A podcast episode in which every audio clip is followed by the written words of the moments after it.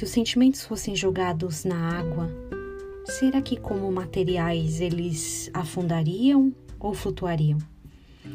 Eu fiquei pensando sobre isso e em um primeiro momento até pensei que necessariamente os sentimentos ruins afundariam, enquanto os bons permaneceriam boiando na superfície. Mas essa ideia não foi para frente, até porque boiar ou afundar não tem nada a ver com peso, mas com a densidade.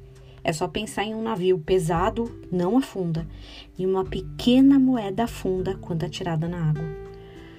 Com isso, é provável que os sentimentos, né, sendo materiais, a densidade da raiva, da tristeza, do medo, da incapacidade, todos os outros boiariam, enquanto a esperança, a paz e a alegria afundariam. É só pensar em um teste prático quando você enfrenta dias difíceis ou uma situação difícil especificamente. Parece que esses sentimentos sobem rapidamente à superfície e ficam aparentes. Tudo que não se quer sentir tá lá como se tivesse bem aparente, bem na nossa cara.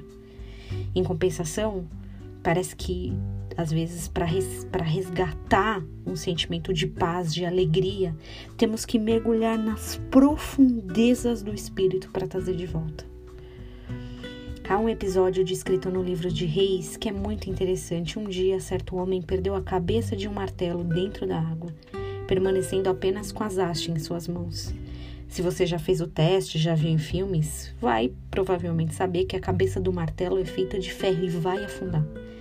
Logo em desespero, esse rapaz, o portador do martelo, já se lamenta: ai meu Deus, o que eu vou fazer? Nem era meu esse martelo. O profeta Eliseu então joga a haste do martelo no mar e faz boiar a ferramenta completa. Foi um grande milagre que contraria todas as leis naturais da física. Você pode ler lá em 2 Reis 6. Talvez hoje você precise trazer à superfície de volta a tua esperança. E quer saber? Sozinho a gente não consegue.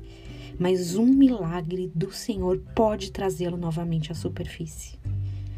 Eu creio em um Deus de milagres e que hoje Ele possa executar em nossas vidas talvez um dos milagres mais difíceis na concepção humana, trazendo de volta a paz e a esperança em nossos corações. Como todos os domingos, hoje tem culto online do Ministério Verbo Vivo às 18 horas, tanto no YouTube quanto no Facebook. Tomara que hoje você consiga assistir. Tenha um dia abençoado em nome de Jesus.